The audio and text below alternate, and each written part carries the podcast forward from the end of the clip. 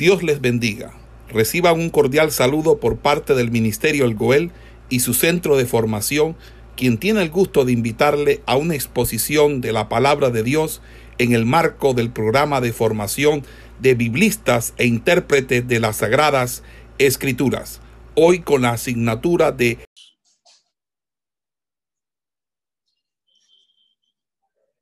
Le damos, bueno, la bienvenida, ¿verdad? A todos nuestros hermanos en esta mañana. Vamos a ubicarnos en el capítulo 13 del libro de los Hechos de los Apóstoles. Eh,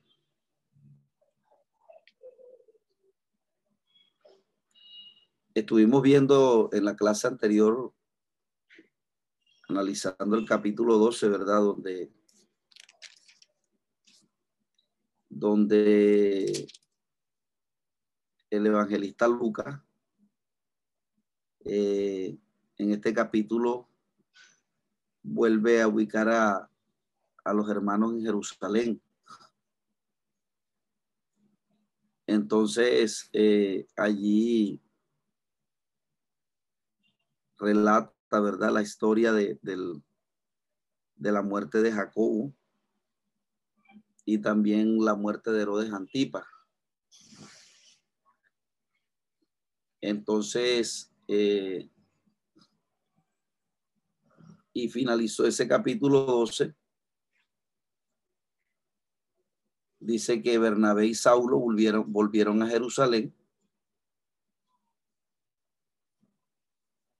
Y dice que también se llevaron consigo a Juan, el que tenía por sobrenombre Marcos. Esto lo relata el capítulo, el finalizar el capítulo 12.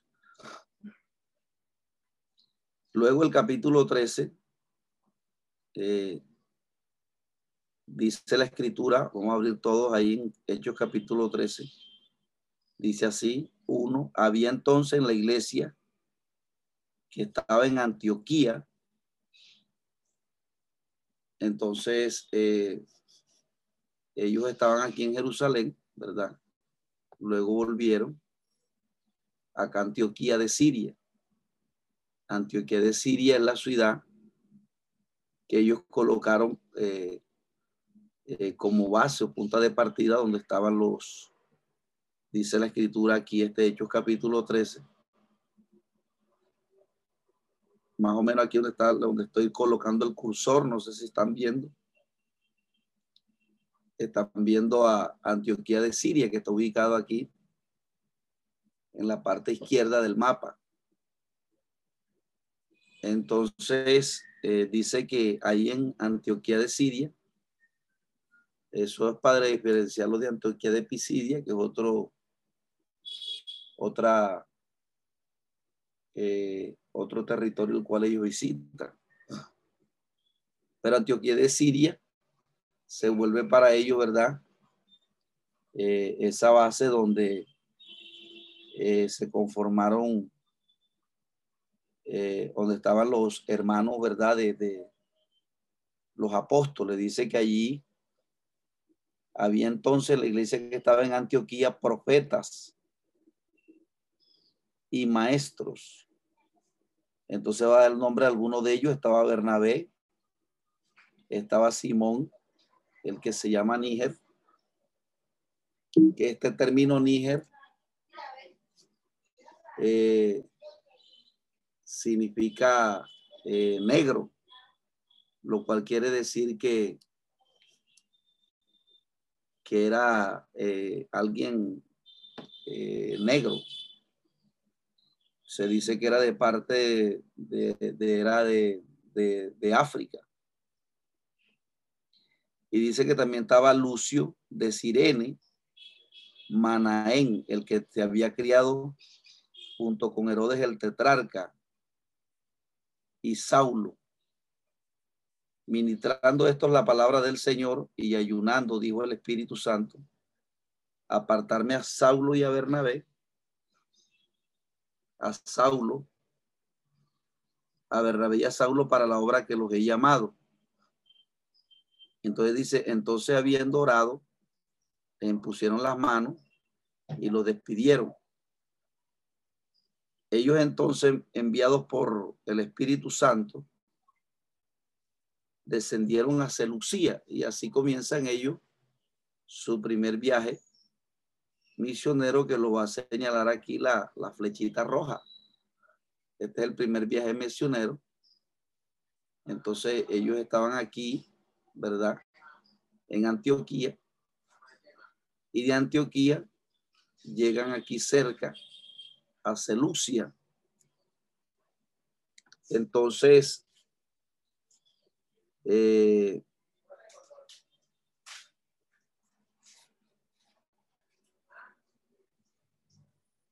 de Selucia, dice la escritura,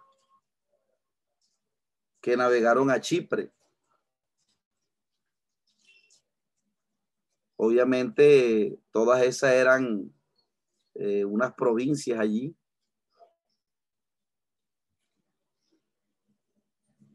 Tanto Chipre como Selucia. Entonces la flechita roja va ubicando el recorrido que ellos van haciendo. Todo esto, ¿verdad? Se hace en barco, en navegación por agua. Después dice que después dice que llegaron a Salamina. Bueno, esos eran dos territorios que estaban ahí conjuntamente pegados. Eh, Salamina y Chipre. Y dice que llegados a Salamina, anunciaban la palabra del Señor. Anunciaban la palabra de Dios en las sinagogas de los judíos.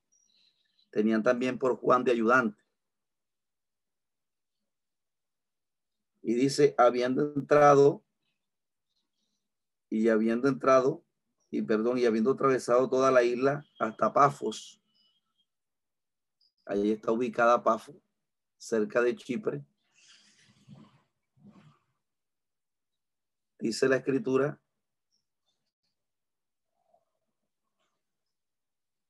en Pafos.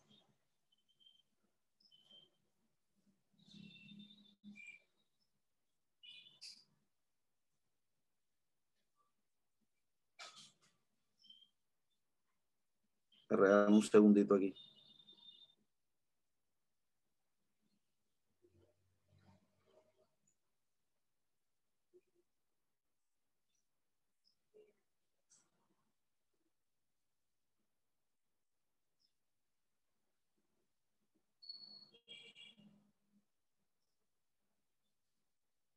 Entonces dice que llegaron a Pafos y habiendo atravesado toda la isla de Pafos, hallaron a cierto mago, falso profeta, judío llamado Bar Jesús. Entonces fíjense que eh, llegaron aquí a Pafos, ¿verdad? Usted lo está viendo ubicado allí. Se dice que Pafos eh, era el nombre tanto de la ciudad principal del lado este de Chipre, como se ve ahí en el mapa,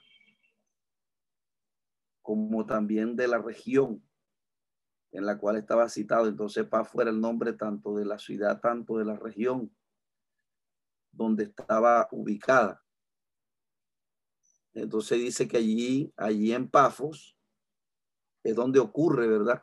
En este, en este territorio, lo, lo, lo, lo, que ocurre con el falso profeta, que era de origen, era de origen judío,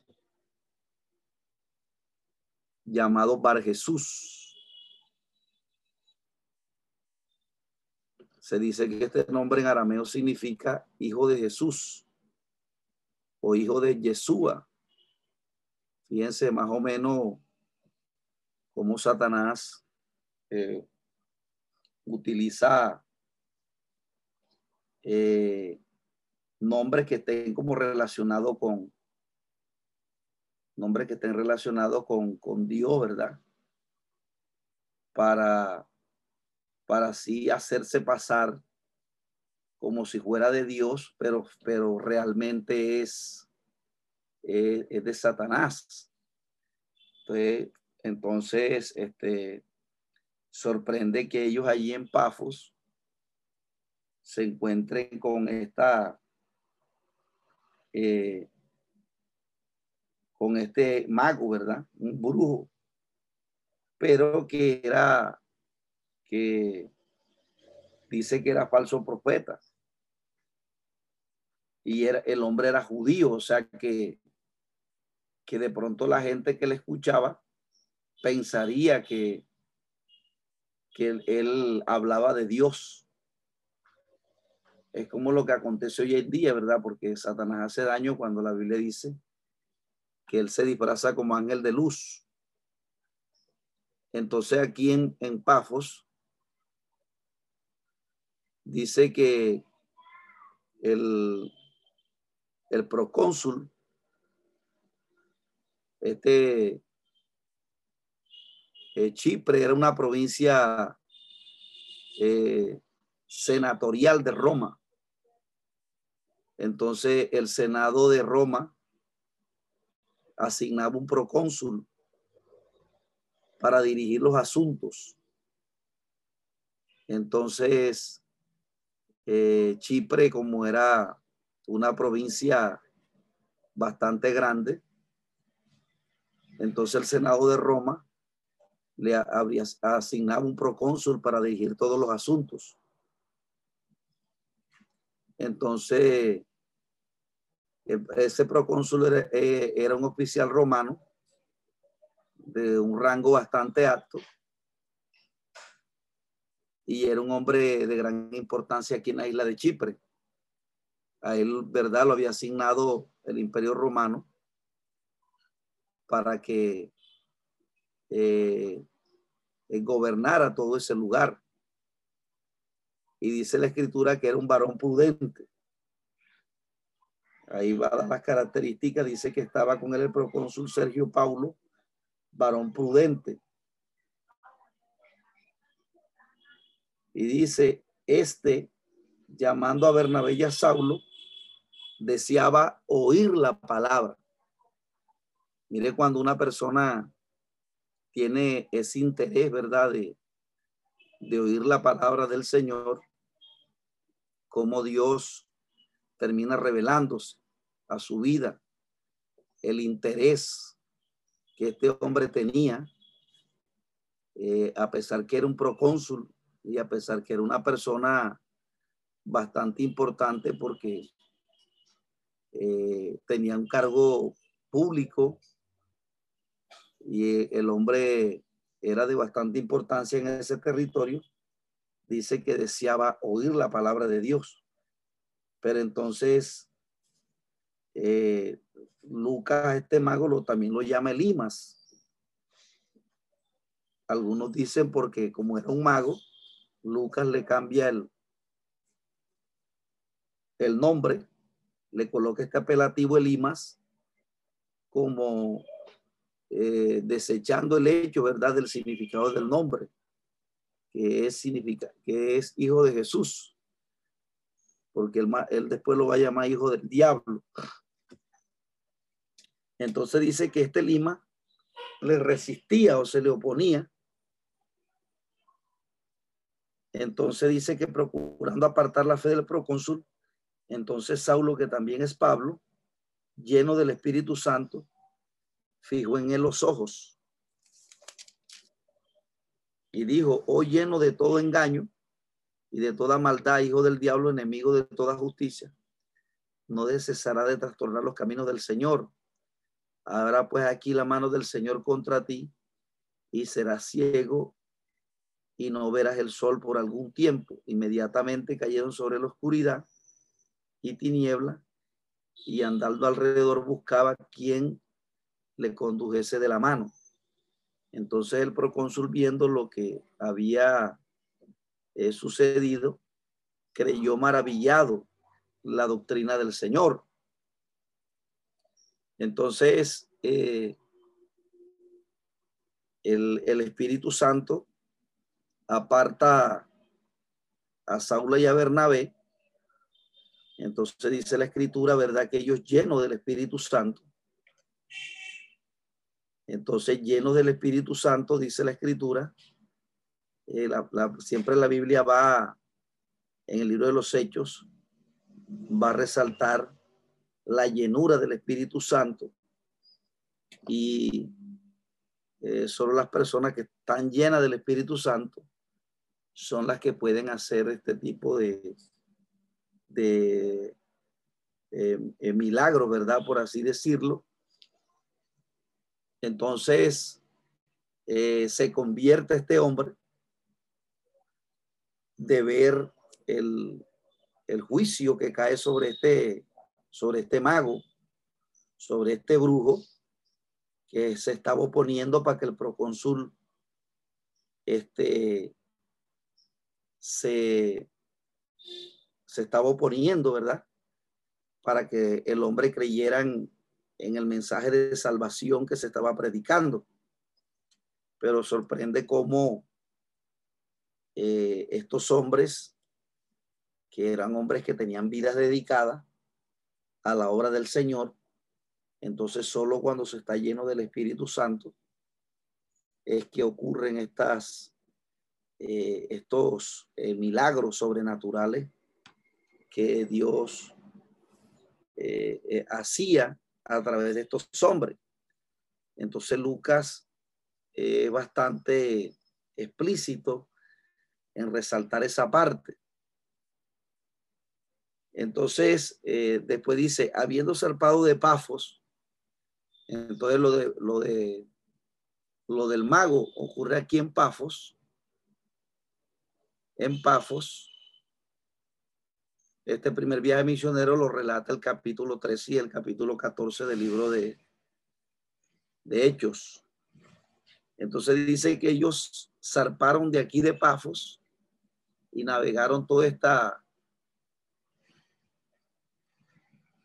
navegaron todo este lugar de aquí y dice que después llegaron zarpando de Papo, Pablo y sus compañeros arribaron a Perge de Panafilia.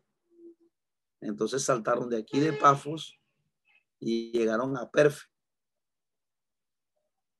a Perge de Panafilia, en este lugar. Perge es la ciudad, Panafilia la región. Entonces, dice que eh, Aquí es donde Juan se aparta de ellos, se devuelve. Entonces dice, eh, pero Juan apartándose de ellos volvió a Jerusalén. Aquí donde Juan, ¿verdad? Que se dice que era primo de Bernabé, se vuelve aquí directo a Jerusalén. Mire donde este, el recorrido que él hace se devuelve de aquí de Jerusalén entonces, eh, aquí en, en, Perge de Panafilia, después dice que de Perge de Panafilia, ahí no ocurrió nada, ahí no hicieron eh, ninguna cosa trascendental allí. Entonces dice que después llegaron a Antioquía de Pisidia, saltaron de aquí de Perge y llegaron a Antioquía de Pisidia, está ubicada en esta parte del lado de Galacia, en este lugar. Entonces allí, en Antioquía de Pisidia, dice que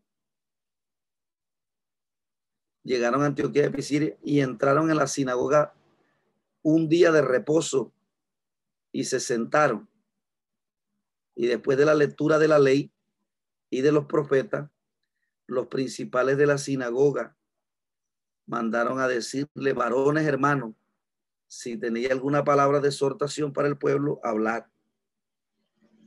Entonces, es aquí en, en este, es en Antioquía de Pisidia, donde ellos encontraron una sinagoga de los judíos Recuerde que los judíos, ellos eh, se regaban por todas estas provincias. Se regaron por todas estas provincias y ellos establecían sinagogas allí en ese lugar. Entonces Pablo eh, le predicaba primero era a los judíos, a sus hermanos, ¿verdad? De la, de la religión, de la tradición, porque es lamentable que las personas que estaban esperando al Mesías, ahora el Mesías viene y son ellos los que no reciben al Señor. Entonces el apóstol Pablo, de alguna manera u otra, no quería que los judíos, ¿verdad?, se, se perdieran porque era el, el, era el pueblo que debía recibir al Mesías. Entonces es el pueblo que termina apartándose o es el pueblo que termina negando a Jesús. Entonces fíjese que eso es algo lamentable, amados hermanos, que ellos se iban a esos lugares, establecían una sinagoga para alabar al Señor allí. Y ellos no conocían a Jesús. O sea, cuando la promesa vino, fueron ellos los que rechazaron al Señor y no lo lograron identificar.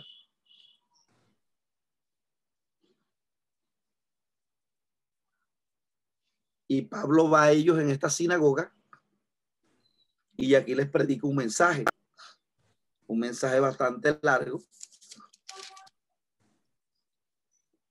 un mensaje bastante largo que ocupa el resto de los, de los versículos de este capítulo 13. Entonces eh, dice la escritura que él entra en esta sinagoga. Entonces Pablo le predicaba, o sea, Pablo, Pablo lo que hacía primero era eh, partir la sinagoga, o sea, Pablo como que lo, lo llamaban como que alguien que dividía.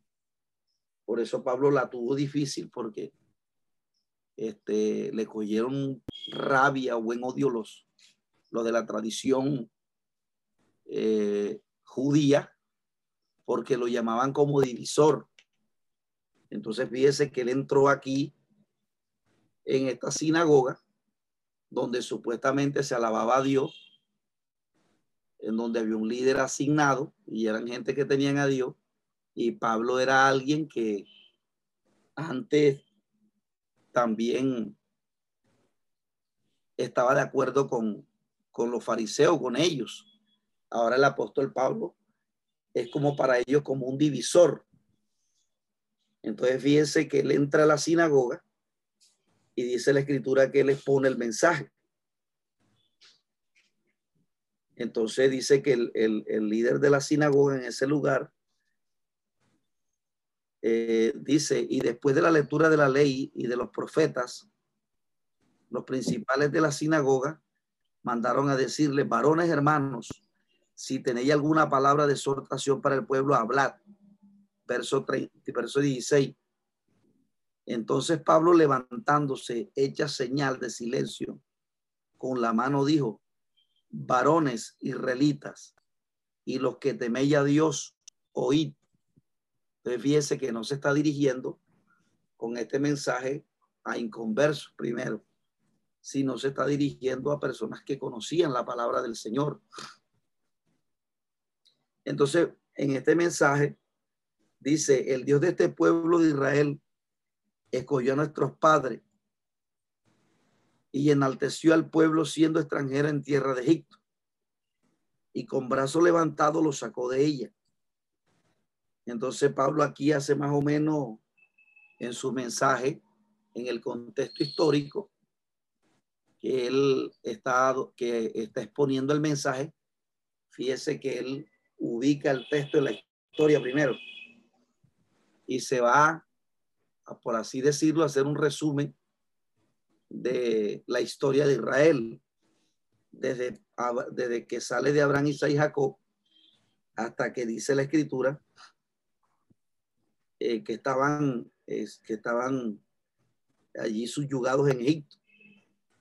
Entonces dice, y por un tiempo como de 40 años los soportó en el desierto. Entonces dice, y habiendo destruido las naciones en la tierra de Canaán, eh, habiendo destruido siete naciones en la tierra de Canaán, les dio herencia en su territorio. Esto es lo que hizo Josué, ¿verdad? En la conquista que hace Josué, eh, que esto lo relata el, libro de Josué. Entonces, porque Josué el que, el que, se, el que se le encarga la conquista del territorio de Canaán. Entonces Pablo está recordándole esto a ellos. Y, dice, después de, después como por 400, por 450 años, le dio jueces hasta el profeta Samuel.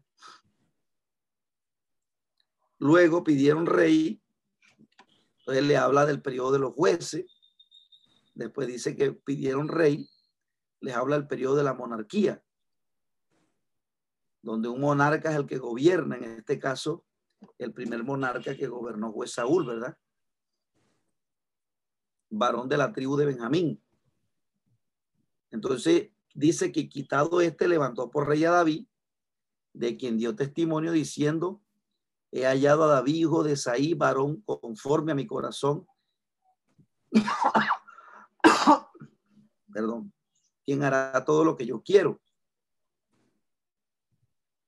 Entonces dice que de la descendencia de este, conforme a la promesa, Dios levantó a Jesús por Salvador de Israel. Entonces, con este ubicar en el texto de la historia, él va a ubicar a Jesús. Lo que va a hacer es que Jesús no es, no es ningún extraño, como lo, como de pronto lo, lo querían hacer ver los fariseos porque los fariseos, no teniendo una formación como que bien exhaustiva de Jesús, eh, ellos como que ni se habían dado cuenta que Jesús había nacido en Judea, en Belén de Judea. Entonces ellos pensaban que Jesús, como se había criado en, la región de, de Galilea, con capital de Nazaret, entonces ellos pensaban que Jesús era de Nazaret o de Galilea. Pero Jesús, a, Jesús, aunque se crió en Nazaret, pero él nació en Judea, que era el lugar donde la, la Biblia enseñaba que debían nacer el Mesías. Pero los fariseos no, no pensaban que Jesús fuera de la parte dominante de Israel. Entonces Pablo aquí lo que va a hacer eh, es tratar de, enseñar el origen del Mesías. Entonces de la descendencia de David, ¿verdad? Porque era que de David que se decía que se tenía que que venir el, rey, o en este caso el Mesías. Entonces, por eso el apóstol Pablo con su mensaje dice que de la descendencia de este, conforme a la promesa, Dios levantó a Jesús por Salvador a Israel. Entonces, bueno, él va a decir aquí que antes de su venida predicó Juan el bautismo para arrepentimiento a todo el pueblo de Israel mas cuando Juan terminaba su carrera dijo, ¿quién pensáis que soy? No soy Joel, mas he aquí viene tras mí uno de quien yo no soy digno de desatar la, el calzado de sus pies. Varones, varones hermanos, hijos del linaje de Abraham, y los de entre vosotros teméis, y los que entre vosotros teméis a Dios, a vosotros enviada la palabra de esta salvación. Fíjese que Pablo aquí le está predicando a los judíos, pero no está geográficamente en Jerusalén. Está en este territorio que se llama Antioquía de Pisidia. En una sinagoga ya está predicándole a los judíos porque los judíos se regaban por todos estos territorios y dice que ya hacían una sinagoga. todo esto es importante, amado hermano, porque fíjese que la Biblia sí nos da el lugar geográfico donde ocurren las cosas. Y a veces el predicador, eh, cuando está haciendo la exposición de la palabra, eh, no, no ubica el texto, no se ubica geográficamente. Y esto es importante. Esto es importante porque de pronto alguien va a pensar que como Pablo le está predicando a los judíos, él está ubicado acá en Jerusalén, pero no, está ubicado en Antioquía de Pisidia, en este territorio que se, que se conocía como el Asia Menor. Entonces a veces el predicador no sabe ni por dónde, ni de dónde está ubicado. Entonces es importante que el predicador se ubique geográficamente hablando. Entonces, eh, eh, dice ahora Pablo, eh, varones hermanos, hijos del linaje de Abraham, y lo que entre vosotros teméis Dios, a vosotros era enviada la palabra de esta salvación. Porque los habitantes de Jerusalén y sus gobernantes, no reconociendo a Jesús ni las palabras de los profetas, que se leen todos los días de reposo, la cumplieron al condenarle. A Pablo le preocupaba, amados hermanos, porque eran sus hermanos, eran su, eran eh, ellos, ellos antes eran el pueblo que decían, todos los pueblos son paganos, nosotros somos los únicos que alabamos a Dios como debe ser. Y fíjese, amado hermano, que, que, que ellos, como dicen por ahí, secularmente estaban,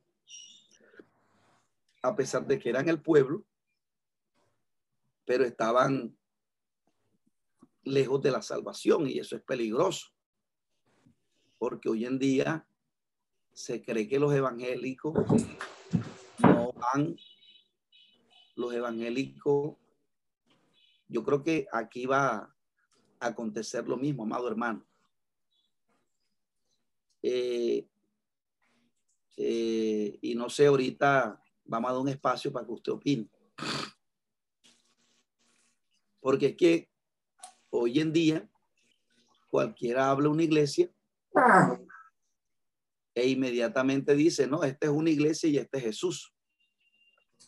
Pero es que Jesús, amados hermanos, representa un cuerpo y Dios y los apóstoles dieron las directrices de cómo cada iglesia se debe dirigir. Entonces hoy cada quien quiere montar su iglesia independiente y no rendirle cuenta a nadie. Y yo creo, amados hermanos, que ese no es Jesús. Jesús, hoy en día, Jesús, Jesús tiene que ir apuntando hacia que si no, si no se, si no se tiene una visión de unirse y de buscar el derrotero bíblico, porque es que la unidad no es algo que se lo haya inventado eh, los líderes de la federación, sino que eso es algo que enseña la Biblia. Entonces, hoy en día, Cualquiera monta una iglesia, monta un concilio y está independiente. Y entonces dice hacer parte de la iglesia. Pero, y es parte de la iglesia, pero fíjese que aquí el apóstol Pablo les está llamando para que dieran el paso sencillo. Hombre, que era reconocer a Jesús. Y listo, porque era que eran los judíos, eran los que primeramente debían recibir al Señor pues ellos estaban esperando al Mesías. Por eso Pablo les predica a ellos primeramente. Pero ellos que estaban más cerca terminaron más lejos por una cuestión de orgullo, amados hermanos. Entonces, eh, fíjense que si en este tiempo, al igual que Pablo, a nosotros no nos va a tocar primeramente predicar a los pastores, ¿verdad? Porque aquí Pablo le está predicando al líder de la sinagoga primero. Porque fíjese que el, el líder de la sinagoga, como sabía que ellos eran judíos, él le dice, bueno, si tenía alguna palabra de exhortación, para nosotros verla. Pero entonces la palabra de exhortación que Pablo da es dando a conocer a Jesús. Los judíos tenían conocimiento de la muerte y resurrección de Jesús en Jerusalén, pero que fuera el Mesías no lo, no lo, no lo, no lo querían reconocer.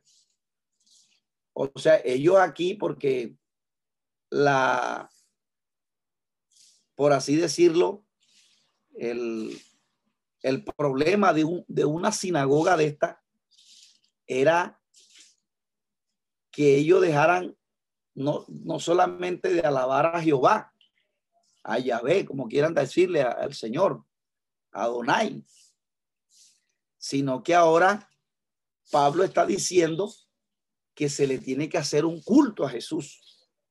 Y ese es el problema con la de la sinagoga. Y es lo que Pablo está tratando de decir aquí, que a Jesús se le debe dar un culto al igual que al igual que a Jehová. Esto para un judío era demasiado. Eh, era una, para un judío esto era una, una blasfemia de que ellos dejaran alabar el nombre de Jehová en la sinagoga y ahora alabaran a Jesús. Porque si el Pablo está tratando de que ellos lo reconozcan como el Mesías, como la promesa. Entonces a Pablo le preocupa porque se está hablando de salvación. Porque le dice, varones hermanos, hijos del linaje de Abraham, y lo que entre vosotros teméis a Dios, a vosotros enviada la palabra de esta salvación. Recuerde que el término salvación, ese es el en griego, soter, o lo que se conoce como soteriología. Que cuando ustedes escuchen el término soteriología en griego, bueno, ese término debe tener el significado de, de, eh, bueno, este, este, este término tiene el, lo que la connotación soteriología o soter, salvación, soter, es, uno, es una de, las, de los lineamientos de la doctrina que nosotros debemos conocer. La salvación. ¿A qué, qué es lo que significa salvación? Pablo, cuando hablaba de salvación aquí, Pablo sabía lo que estaba hablando porque hoy en día la gente habla de salvación y la gente no sabe qué es eso. Entonces, eh, esta palabra salvación, que en griego es soteriología, por eso las tres doctrinas que se amalgaman, tres, cuatro doctrinas que se amalgaman o que tienen que tenerse claras, la doctrina del pecado, la doctrina del hombre que se conoce como doctrina del pecado, que es amartiología, la doctrina del pecado. La palabra pecado en griego es amartía. Por eso se llama la doctrina de la amartiología. Porque amartio, ¿verdad? Es pecado. Y logía, estudio, amartiología, el estudio del pecado. Después viene la doctrina del hombre, que es la doctrina de la antropología. Antropos hombre, logía estudio, estudio del hombre. Amarteología, doctrina del pecado, antropología, estudio del hombre, y el estudio de la soteriología, o lo que tiene que ver con el estudio de la salvación, ¿verdad? Entonces, esas tres doctrinas explican cómo entró el pecado, cómo el hombre cayó en ese pecado y cómo Dios lo salva. Entonces también hay otras doctrinas como la cristología, pero más o menos esas tres doctrinas son las que, eh, como dice el pastor, tienen como un nudo borromeo. Esas tres doctrinas se, se complementan. Entonces, cuando no se tiene doctrina, la, doctrina clara del pecado, eh, fíjense que, amados hermanos, nosotros hoy tenemos un mal análisis del pecado en la doctrina, porque estaba escuchando de un varón que eh, le van a hacer un juicio en Ecuador. El varón como que predica contra los homosexuales y predica y, y, el varón como que le van a hacer un juicio y alguien pidió oración por las redes sociales. Entonces alguien escribió y decía que, que ahora sí, cuando predicaban, ofendían a la gente y ahora sí estaban pidiendo oración. Porque él decía en su comentario que a la final todos éramos pecadores porque todos teníamos el pecado original. Y me di cuenta de lo grave que es que nosotros enseñemos la doctrina del pecado original. Porque la doctrina del pecado original no es una doctrina bíblica. Pero fíjense que lo que me di cuenta es de que enseñar la doctrina del pecado original, la doctrina que tiene que ver que esa doctrina enseña que todos somos pecadores. Entonces, como todos somos pecadores, nadie puede hablar aquí de pecado porque todos somos pecadores. Entonces, como por ese, entonces me di cuenta que por eso es que los predicadores hoy en, su, contenido del mensaje no quieren confrontar el pecado en sus predicaciones. Entonces eh, se limitan a ofrecer sanidades y prodigios del Señor, pero no confrontan el pecado. Porque nosotros en el, en el contenido del mensaje tenemos que predicar un Cristo que sana, el mensaje completo, y el Cristo que salva. ¿Verdad? No solamente debe venir a Cristo el que tiene cáncer, el que tiene sida, también debe venir a Cristo el borracho, la prostituta, el homosexual, para que así como, porque de pronto una persona que tiene cáncer, que está a punto de morir, él sí va a tener la necesidad de ir a Jesús. Cuando uno está predicando un mensaje evangelístico, eh, eh, uno está buscando de la persona que, que quizás está en un momento difícil, ¿verdad? Que está atravesando un momento de dolor que la ciencia lo ha desahuciado, pero ojo, el mensaje también debe ir a transmitirle esa idea al pecador que él también está en un problema metido. Al igual que está metido en un problema el que tiene cáncer porque tiene la muerte cerca, el que está en adulterio, el que está en fornicación, el que está en el alcohol también está metido en un problema. Porque a veces la predicación, nosotros hemos caído como eso lo ve alguien, como eso se ve algo normal en la sociedad, se ve normal que una persona adultere.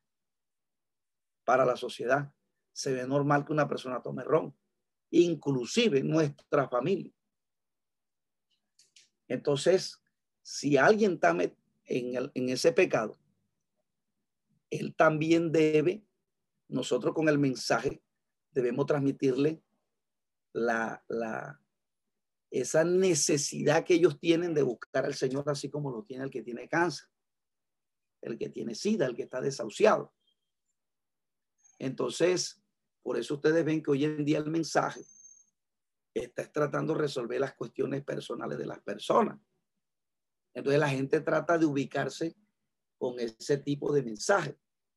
Pero el mensaje de la Biblia, amados hermanos, está hablando de una salvación. Fíjense que Pablo aquí no le está predicando a personas que estuvieran en alcohol, en drogas, en homosexualismo.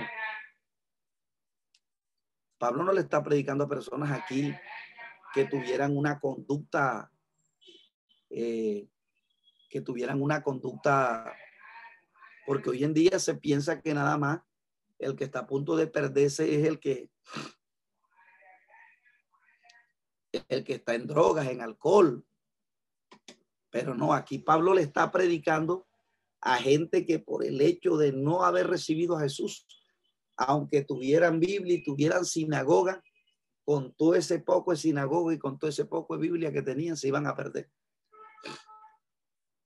Y entonces Pablo eh, me di cuenta de que el, el, tema del pecado original como que hace que la gente diga, verdad, yo todavía tengo pecado, entonces yo que voy a, yo que voy a hablar contra el pecado, o sea, al final yo también peco. Entonces, eh, el, el varón que estaba haciendo el comentario, él decía, ¿para qué se pone a hablar de pecado si todos somos pecadores? Entonces, más bien que el mensaje hay que ubicarlos en el amor, en, en ser para esa. Entonces, imagínense ustedes cómo están las cosas. Entonces, me di cuenta allí que el, el tema de la, del pecado, nosotros tenemos que tenerlo claro, porque es que es sencillo.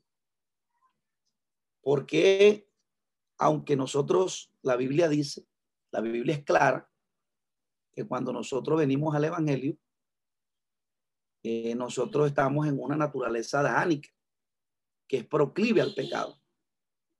Nosotros, no es como alguien ha dicho por ahí que él como es, que él no peca, porque como la Biblia dice que él, que él, que la simiente de Dios está en él, entonces fíjense cómo se cae en una doctrina en una falsa doctrina. El varón está solo, tiene un concilio solo. Y entonces él dice que él no peca porque la Biblia dice que la simiente de Dios está en él y por eso él no peca. Entonces ya tiene una doctrina de que yo, el cristiano no puede pecar. Entonces, eh, fíjense que, pero si él estuviera con otros, así como la iglesia aquí en Antioquía, que habían maestros, profetas, o sea, aquí Jesús no tenía niños, tenía niños espirituales, pero también tenía hombres que habían crecido, eh, eh, que, habían crecido, que tenían ministerios. Porque la gente hoy en día quiere amontonar a la gente en las iglesias solamente, pero no llevar a esas personas a una madurez o por lo menos algún grupo selecto para que ellos sean eh, liderando a los demás, o sea, en ayuda del pastor. Entonces, eh, porque como se está solo y como si están solos, no, no, van a llevar a, a, la madurez a un, a un ministro, porque para que los ministros crezcan, eh, tienen que estar el cuerpo unido, los ministerios unidos trabajando en unanimidad para que se pueda llegar, como dice Pablo en Efesios, ¿verdad? Para que ya no sean niños fluctuantes, para que se pueda llevar a la perfección a los ministerios, es decir, para que tengan un crecimiento espiritual. Entonces, nosotros en este momento, aunque estamos en un cuerpo que es adánico y es proclive al pecado, que por eso Pablo dice que nosotros Ayer estaba viendo una predicadora y la predicadora decía, fíjese cómo se enseña ética pensando que es doctrina. Cuando usted le digan, cuando usted le digan, cuando usted la maldigan, entonces usted bendiga, porque lo que, lo que Dios maldice, lo que Dios bendice, nadie lo puede bendecir. Entonces, la gente piensa que el Evangelio, cuando nosotros, eh, ahora el término ética no es que esté mal, pero es que hay una ética que es una rama de la filosofía. Entonces la ética estudia el buen comportamiento de la persona en la sociedad.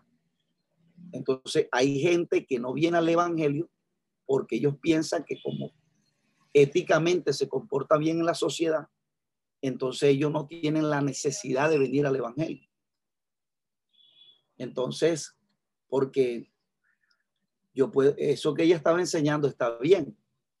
Claro, porque la Biblia dice que, que el que nos maldiga, nosotros debemos bendecirle, porque un hombre espiritual jamás va a maldecir a alguien. Porque la Biblia dice que los que estamos en la gracia es los que hemos cumplido la ley.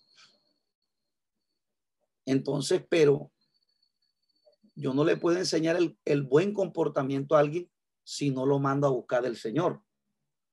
porque es que alguien responderá como dice la Biblia, ¿verdad? Que el que te hiere en la mejilla, preséntale la otra. Esa, porque Cristo está hablando de alguien espiritual. Y una persona presentará la mejilla, la otra mejilla, cuando él tenga una vida de devoción con el Señor. Porque la única manera de que nosotros podamos controlar el viejo hombre es por medio de nuestra intimidad con el Señor. Y cuando hay una verdadera intimidad, es donde tiene que aflorar la humildad, la mansedumbre y el fruto que llama la Biblia del Espíritu. Entonces esta mujer decía, enseñaba eh, que cómo se debía responder, pero, pero esto era una iglesia liberal. Entonces la gente piensa que es como tener un buen comportamiento. Bueno, si me dicen que yo tengo que bendecir, si la Biblia me dice que yo tengo que bendecir al que me maldice, o, o tengo que presentarle la mejilla, presentar la otra mejilla, entonces yo lo voy a hacer desde mi esfuerzo. Pero la Biblia en ningún momento, porque eso es, ética, porque la Biblia lo que me enseña es que el creyente debe tener una intimidad con Dios y eso es una cosa distinta. Porque nosotros para poder tener sometida nuestro viejo hombre, tenemos que tener una intimidad con el Señor. Porque si no lo hacemos, nuestro viejo hombre nos gobernará. Por eso usted está viendo gente que ora y son groseros gente que supuestamente ora cuatro y cinco horas y se dan golpes de pecho porque ellos oran bastante, pero andan solos porque ellos no logran someterse a otro. Entonces, fíjense, amados hermanos, lo que la Biblia está diciendo es, con respecto al pecado, es que nosotros, Dios nos dio un Espíritu Santo, que es la arra de nuestra herencia, pero no se considera pecador al que peca, sino al que practica el pecado. Por eso la Biblia dice que el que practica el pecado del diablo. Entonces el cristiano en algún momento va a pecar, pero como el cristiano tiene las arras del Espíritu, entonces el Espíritu Santo no lo deja caer en una práctica de ese pecado que cometió, porque el temor del Espíritu Santo se apodera de la persona hasta tal punto que uno no vuelve a hacerlo más. Entonces, eso es nosotros, nosotros los cristianos evangélicos, si tenemos autoridad para predicar contra el pecado, porque nosotros no practicamos el pecado. Una cosa es que pequemos, pero como tenemos el Espíritu Santo, el Espíritu Santo nos redarguye y nosotros no lo volvemos a hacer más. Entonces, eso no significa que porque en algún momento dado usted peque, entonces usted no puede predicar contra el pecado porque la doctrina del pecado original lo que trata de enseñar es que si usted es pecador, usted no, porque a la final usted también puede pecar, usted también, ay, usted, usted, también no es pecador. Si usted es pecador, entonces, ¿cómo le va, cómo va a predicar contra el pecado contra otro? Entonces, eso no es así. Entonces, el apóstol Pablo le está diciendo aquí a los judíos, para ustedes era esta, esta, esta salvación recuerde que la gracia lo que trae como consigo es que nosotros nos sometamos a la ley. Por ejemplo, eh, dice un pasaje en Romano, que creo que lo publiqué en estos días, eh, un pasaje en Romano que dice que eh, el pasaje en Romano dice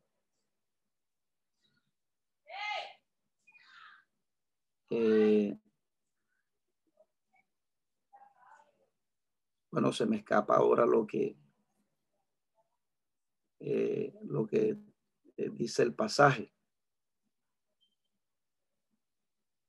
Eh,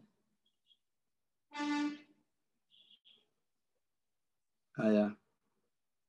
Porque el pecado no se enseñoreará de nosotros, pues no estáis bajo la ley, sino bajo la gracia.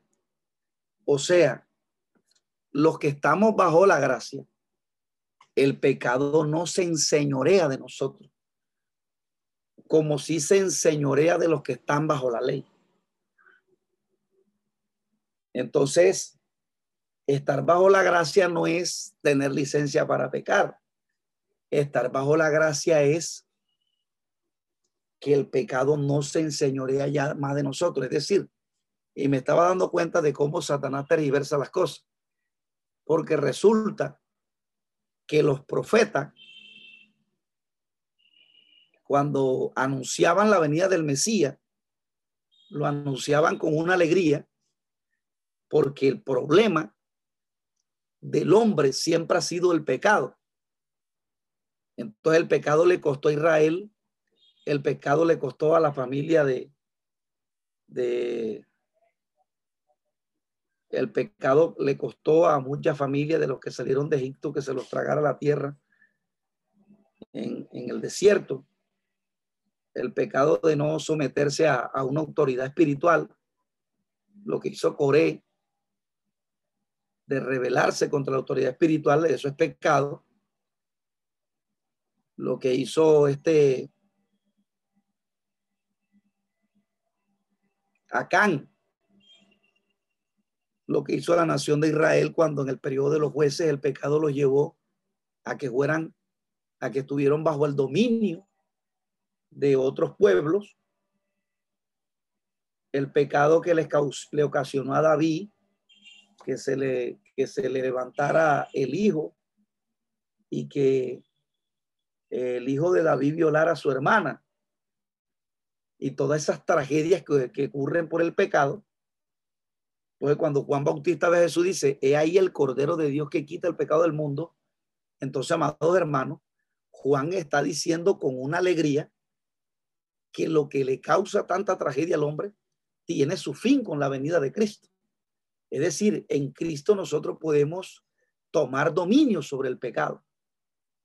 Que ya nosotros no practiquemos el pecado. Y entonces hoy en día se está tratando como decir que los que están bajo la gracia como que tienen licencia para pecar. Eso es algo tremendo. Entonces, eh, mis amados hermanos, la única manera de nosotros poder controlar nuestra naturaleza dánica es por medio de nuestra intimidad con Cristo. Y es lo que Jesús le está enseñando aquí a esta gente en la sinagoga. Para ellos, ellos decían que no, que ellos podían gobernar la ley o someterse a la ley de Dios sin tener una relación con Cristo.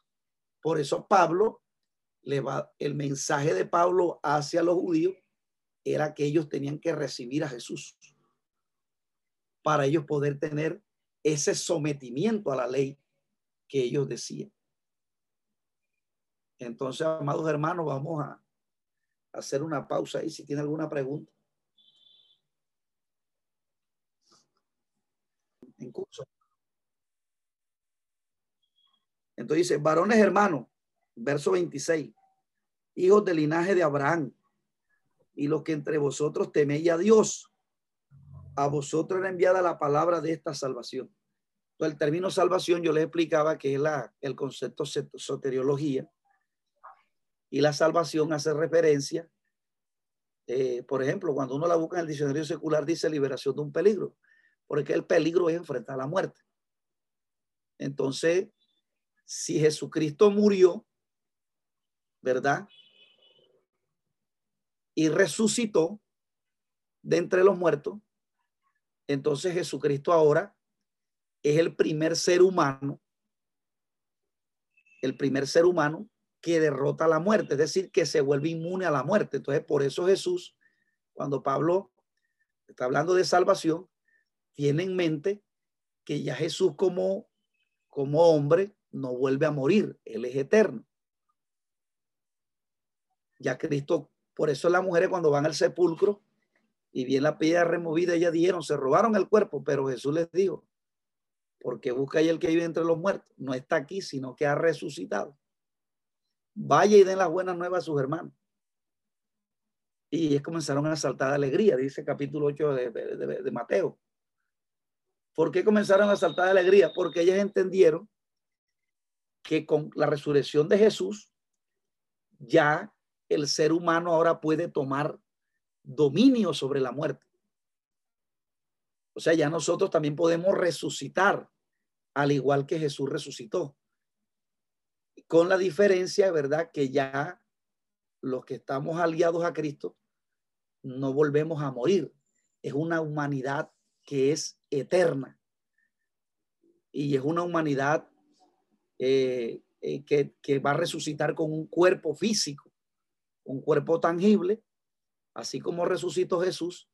Y es una humanidad que es eterna. Entonces la humanidad en Cristo, esa humanidad tiene eternidad. La humanidad en Adán es la que está en peligro de enfrentar la muerte. Entonces, en este caso los judíos, si ellos no establecían una alianza con Jesús, estaban en Adán. Por eso Pablo dice en Romano que por Adán todos mueren. Pero en Cristo todos serán vivificados. Cuando alguien establece una alianza con Cristo, en este caso nosotros, nosotros que hemos establecido una alianza con Cristo, en el buen sentido de la palabra, y todas las implicaciones que tiene eso, entonces ya sobre nosotros eh, hay somos una humanidad eterna. Aunque estemos en este, como Pablo dice, ¿verdad? Que como dicen segundo los Corintios, que aunque estamos en una humanidad todavía, que dice que este, este viejo hombre se va desgastando, tenemos uno de Dios que se va cada día regenerando. Está hablando, ¿verdad? De que nosotros estamos a punto, tenemos una promesa de recibir esa transformación del cuerpo, como dice Pablo en Romanos 8, que, que la tierra gime con dolores de parto y nosotros mismos entre nosotros mismos esperando la adopción y redención de nuestro cuerpo. Entonces, reciben adopción y redención del cuerpo aquellos que estén en Cristo y que estén muertos a los designios de la carne. Entonces, eh, a esto se refiere el apóstol Pablo, por, por eso para ellos era una necesidad de que recibieran a Jesús. Porque si ellos no recibían a Jesús, entonces ellos lo que estaban era eh, tratando de guardar la ley, pero desde un esfuerzo personal porque es que la justicia que Dios exige, nosotros no la damos. Eh, o sea, por eso, es que, por eso es que Pablo dice que la salvación es por gracia, para que nadie se gloríe. No por obra, dice Efesio, para que nadie se gloríe. ¿Verdad? Porque es que tanto la justicia que Dios exige se da es por medio de nuestra relación con Cristo.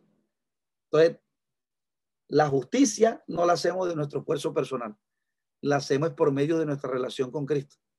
Nadie se le sale un resentimiento, la vanidad del corazón, si no tiene una búsqueda con la presencia del Señor. Uno no va a decir, no, me voy a sacar el resentimiento del corazón. Me voy a sacar la vanidad, el orgullo, el ego, la arrogancia.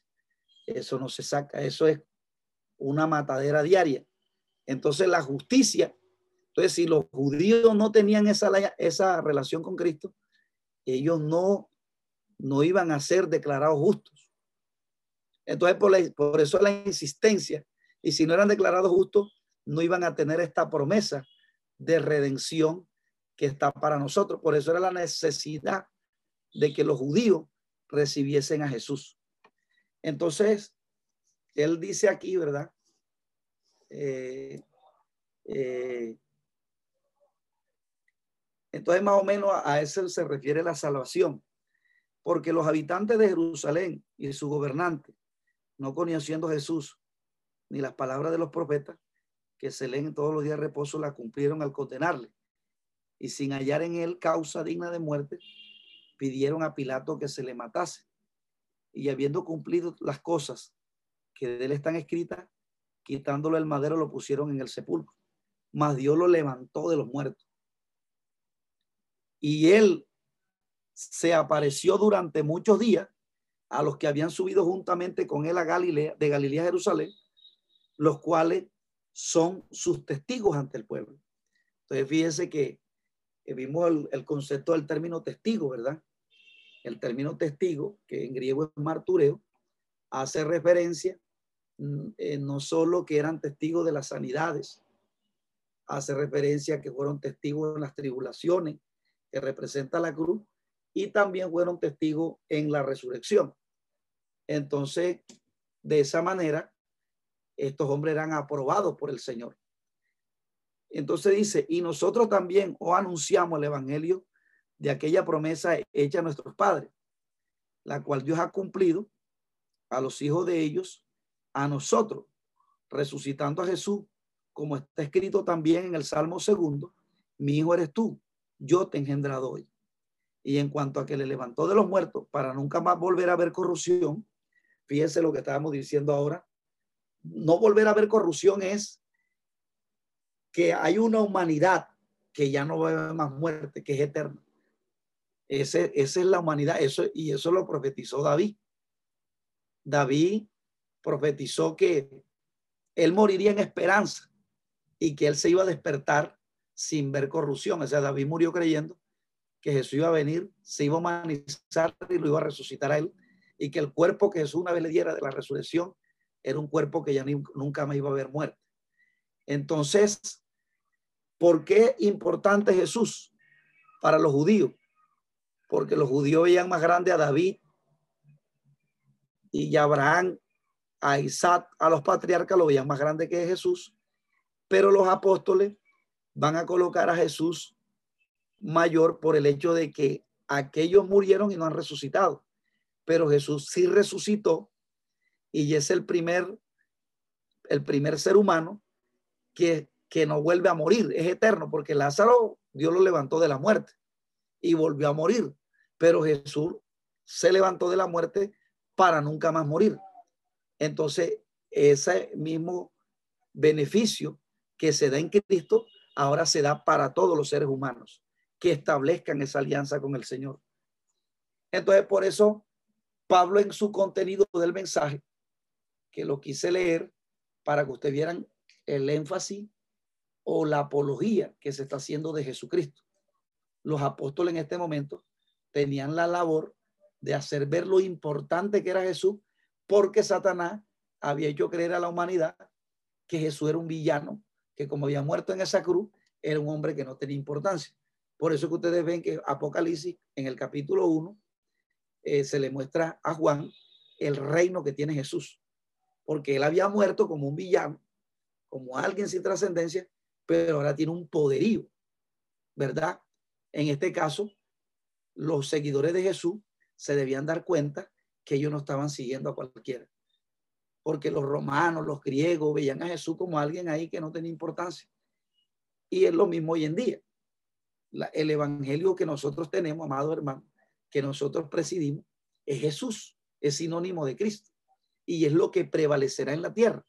Por lo tanto, uno no se debe dejar subestimar si a uno lo relacionan con el evangelio o que si uno es anticuado, porque es que el evangelio lo que eh, tiene eternidad en la tierra. Ese evangelio lo que da inmortalidad. Entonces, eh, por, eh, con la resurrección de los muertos, el apóstol Pablo le da a entender a los de la sinagoga que Jesús es más importante y es el Mesías, porque así lo habían profetizado eh, los, los profetas, valga la redundancia, tanto mayores como profetas menores, y los salmos habían dado las coordenadas de que como Jesús, el Mesías, tenía que morir y tenía que resucitar, y eso se había cumplido en Cristo.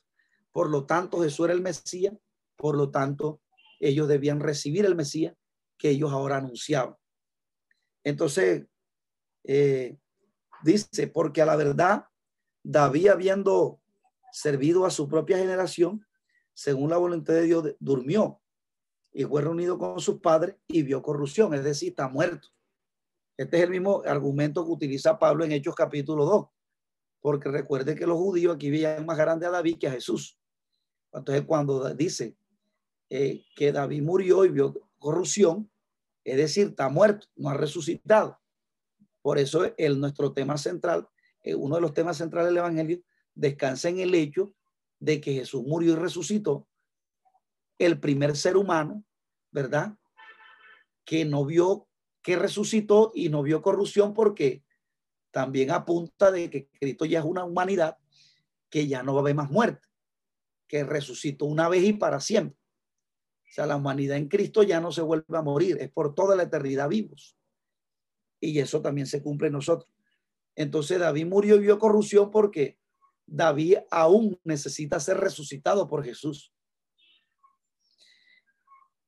Más, más, más aquel a quien Dios levantó no vio corrupción. Entonces, él está presentando un contraste entre David y Jesús, porque era que los judíos veían más grande a David que a Jesús. Pero Jesús es mayor que David porque resucitó y no vio corrupción, es decir, no volvió a morir. En cambio, David murió y sí vio corrupción porque está muerto todavía, no ha resucitado. Por lo tanto, Jesús es mayor. ¿Sabe esto? Varones hermanos, por medio de él se anuncia perdón de pecado. Imagínense, eso es algo, en un contexto judío, eso es algo terrible. Que por medio de Jesús se anuncia perdón de pecado. Esta era una blasfemia para ellos. Y que todo aquello de que por la ley de Moisés no pudiste ser justificado, fíjense lo que decíamos ahora, ellos querían ser justificados guardando la ley de Moisés sin establecer una alianza o una relación con Jesús. Y cuando alguien no establece una alianza, una relación con Jesús, no puede ser justificado. Entonces dice, en él es justificado todo aquel que en él cree, es decir, todo aquel que le recibe. Entonces ellos decían, no, nosotros por la ley de Moisés somos justificados, la guardamos, imagínate tú, guardamos toda la ley. Entonces, entonces tendría que decirle lo que Jesús le dijo al judío, ¿verdad? Que qué le hacía falta para ser salvo. Y Jesús le dijo, los mandamientos lo sabe, no adulterará, no mentirá. Y él dijo, todo esto lo guardado, pero dijo, pero Jesús le dijo, te falta una cosa, vende todo lo que tiene y dale a los pobres y tú ven y sigue. Entonces cuando él se dio cuenta de que esto no lo podía hacer, entonces Jesús le estaba mostrando que por encima de él había el Dios, el Dios que, o, lo que no, el, el, mandamiento que no había podido cumplir era amar a Dios sobre todas las cosas, que era el primer mandamiento del decálogo porque él estaba colocando su corazón en las cosas materiales. Porque al no venderla y al entristecerse de vender eso, estaba diciendo, este, eh, el, Dios principal que tengo es el dinero, la, las posesiones. Entonces, eh, en este caso, fíjense que Jesús lo que estaba tratando era decirle al joven rico que él, habían cosas, hay gente, hay porque, por ejemplo, hay, hay, hay pecados que alguien puede dejar solo, alguien puede dejar adulterar por su esfuerzo, alguien puede dejar de fornicar por su esfuerzo, pero, pero ¿quién se saca un resentimiento del corazón? ¿Quién se saca la vanidad, el orgullo? Eso no se lo saca, eso tiene que intervenir el Señor. Entonces se necesita una alianza con el Señor, ¿verdad? Entonces el joven rico necesitaba establecer una alianza con Cristo para que se le saliera la idolatría que tenía en el corazón. Entonces, eh, por eso es la necesidad por eso usted va a encontrar personas allá afuera que dicen, no, yo no tomo, yo no, yo no, yo no le he sido fiel a mi esposa nunca. Y es verdad, pero porque es que ellos piensan que nada más es el pecado. Pero es que dentro del corazón se encuentran cosas que necesitamos seguir a Jesús para poder, eh, para que se puedan sacar, porque la justificación que presenta Pablo aquí, eh, la, mire, fíjense que los judíos tenían un orgullo. Y mire que cuando ellos comenzaron a, a ver que la gente se le unió a Pablo, inmediatamente se manifestó el odio que ellos tenían. Así hay gente en la iglesia, amado hermano, que ellos son piadosos hasta que, hasta que se les toca lo de ellos. Y, y es ahí donde Dios le va a hacer ver a mucha gente que hoy ostenta una, una vida consagrada. Ve a, los judíos cuando se le comenzó a salir la gente de la sinagoga y se le venían a Pablo, ahí es donde ellos comenzaron a manifestar lo que verdaderamente tenían en el corazón. Y mucha gente cuando se, como ellos no vengan a la unidad, y Dios les va a sacar la gente que tienen allá abajo, bajo, como faraón, que la tienen ahí, ahí, ahí bajo. Cuando la gente se le comienza a salir de los concilios, ahí es donde ellos van a comenzar a atacar. No, que esa es una federación que divide, esa es una federación que roba ovejas, pero ya se le presentó a ellos primero. Y si ellos no la quisieron, entonces Dios le va a sacar a la gente de allá, porque Dios, porque las almas son de la gente, de Dios, no son de las personas. De hecho, un alma que se gana, no se la gana el ministro, se la gana el Espíritu Santo, que use ese ministro. Entonces, aquí los judíos comenzaron a atacar a Pablo cuando la gente de la sinagoga que le llevaba los diezmos a los judíos se le comenzaron a salir. Creo que en este pasaje que lo dice o en el otro, o en el capítulo 14, dice. Eh, entonces dice el verso 40, mira pues que no venga sobre vosotros lo que está dicho en los profetas. Mirad, oh menospreciadores, y asombrad y desapareced, porque yo hago una obra vuestros días obra que no creí si alguno la contare. Cuando salieron ellos de la sinagoga de los judíos, los gentiles le rogaron que el siguiente día de reposo le hablasen de estas cosas.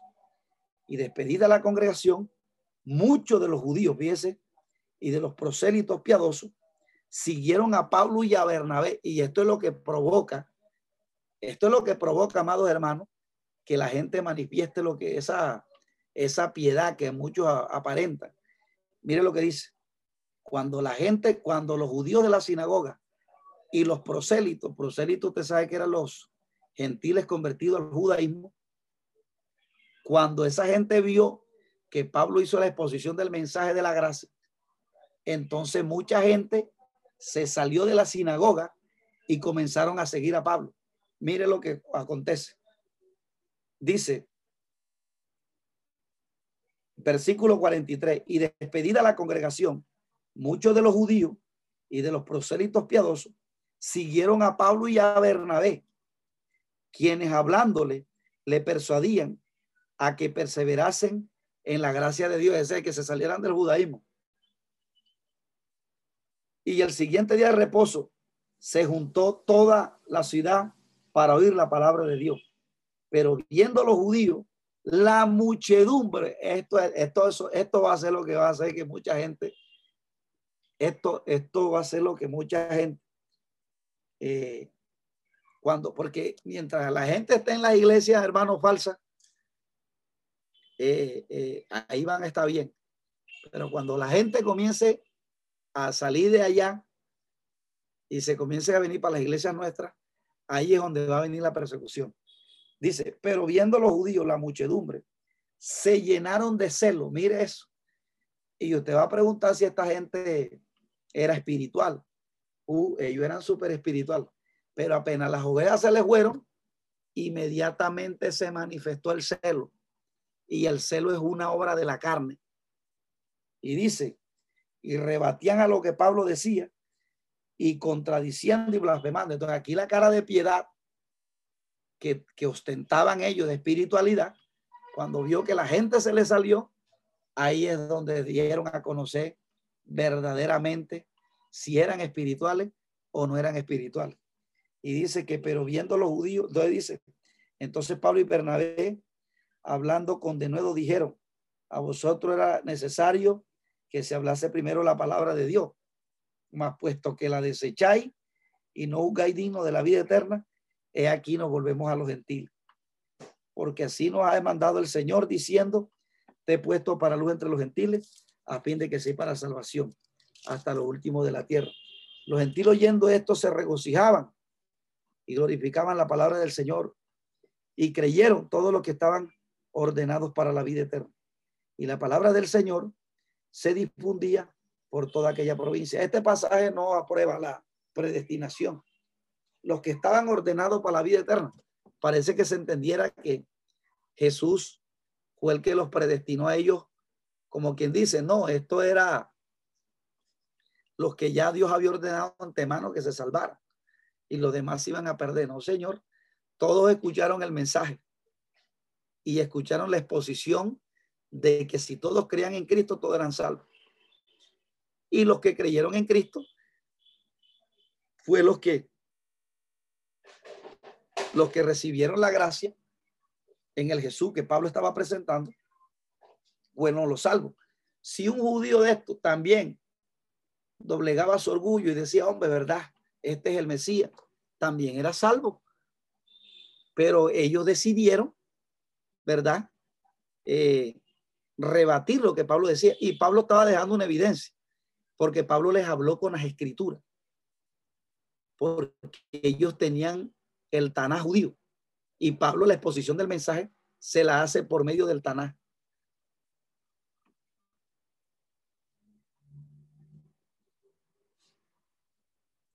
Entonces, si ellos no querían, este,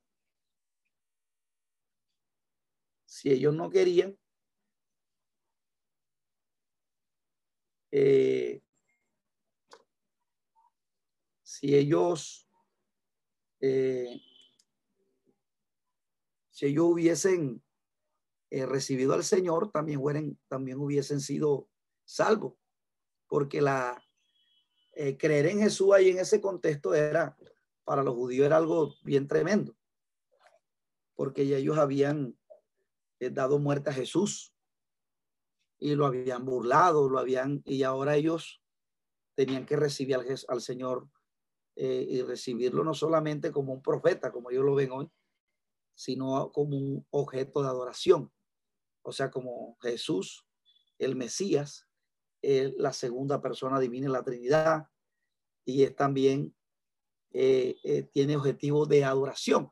Esto para un judío era bastante, eh, este, era, era bastante, o sea, ellos lo consideraban, si alguien hacía eso, que apostataban de Moisés, o apostataban de la ley. Ellos entonces sacudieron los pies contra el polvo, ellos sacudieron los pies contra ellos el polvo de sus pies y llegaron a Iconio. Entonces, ellos de aquí de Antioquía de Pisidia, es en la sinagoga donde Pablo expone este mensaje y luego aterrizan aquí en Iconio. Aquí donde estamos viendo la flecha del cursor, en Iconio. Y después dice la escritura que llegaron a Derbe. Eh, y los discípulos estaban llenos de gozo y del Espíritu Santo, o sea, llenos de gozo y llenos del Espíritu Santo. Del capítulo 14, eh, dice la escritura, con este primer viaje misionero, aconteció en Iconio que entre tanto entraron juntos a la sinagoga de los judíos y hablaron de tal manera que creyó una gran multitud de judíos y asimismo de griegos. Entonces, aquí en Iconio, ¿verdad? Eh, entraron también y una multitud, mire eso tremendo allí, un resultado, dice una multitud de judíos y creyó gran multitud de judíos y asimismo de griegos. Ahí el término griego no solamente se refiere a, los a los helenistas o a los griegos de nacimiento, sino todo aquel que era gentil. Eh, entonces aquí eh, están ubicados en Iconio. Y aquí en Iconio, dice la escritura, que había, creyeron una multitud. Creyó una multitud de personas aquí en Iconio. Una multitud de, judíos. Fíjese que, que un resultado bastante, bastante proporcional. Una multitud de judíos, o sea, que, que los judíos se convirtieran y creyeran en Cristo.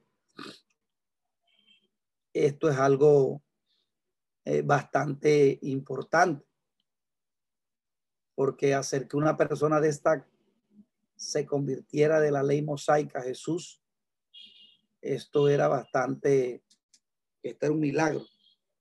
Pero fíjense que como alguien decía ayer, que no solamente es el predicador, la palabra también es la que convence de pecado, de justicia y de juicio.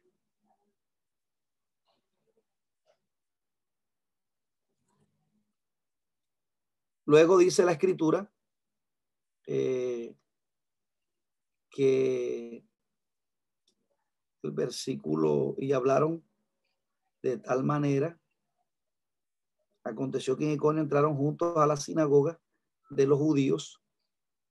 Entonces, ellos llegan aquí, ¿verdad? Entran en esta sinagoga y también predican la palabra del Señor.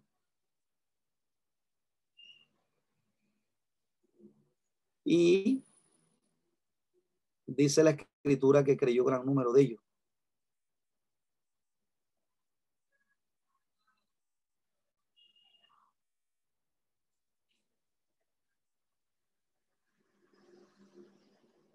Y hablaron de tal manera que creyó gran multitud de judíos y asimismo de griegos. Mas los judíos que no creían eh, excitaron y corrompieron los ánimos de los gentiles contra los hermanos. Por tanto, se detuvieron allí mucho tiempo, hablando con denuedo, hablando con denuedo la palabra del Señor.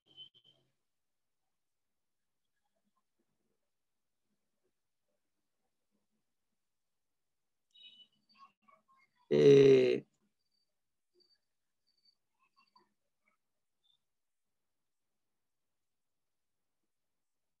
a pesar, ¿verdad?, de la oposición que ellos habían tenido, ellos siguieron predicando con esa vehemencia, a pesar de todo el ataque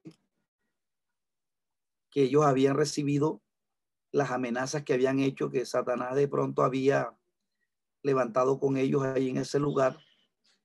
Eh, no eran territorio fácil predicar allí, pero ellos aún siguen avanzando, ¿verdad? y predicando con esa vehemencia, lo cual indica que ellos no solamente tenían en cuenta la, la, la, la importancia del tipo de mensaje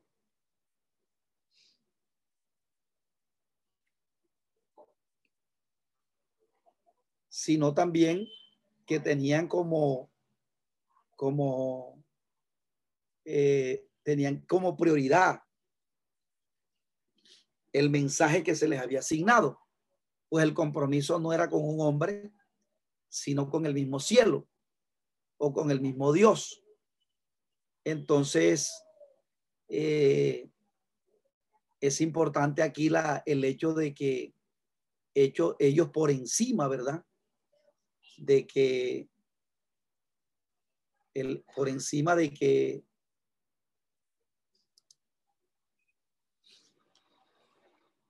por encima de que ellos, eso les representaba inclusive, eh, les costara su propia vida, ellos van por encima de la, de la, de la predicación. O sea, lo tienen, o sea, tienen un carácter en mis amados hermanos.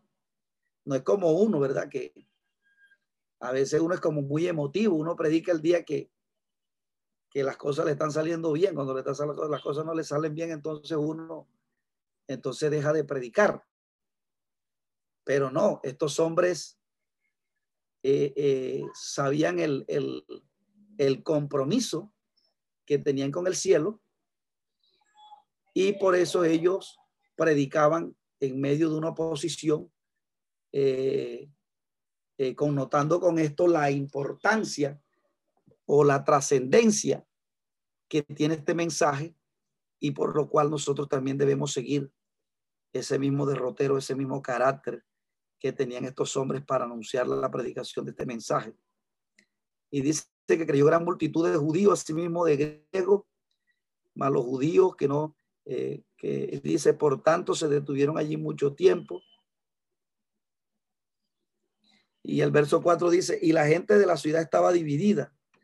Unos estaban con los judíos y otros con los apóstoles. Fíjese que esto provoca división el, mensaje verdadero provoca división porque los judíos también tenían la palabra. Y, y, era una, fíjese que era una transición allí de cómo este, los judíos habían salido de, el, el, evangelio, pues.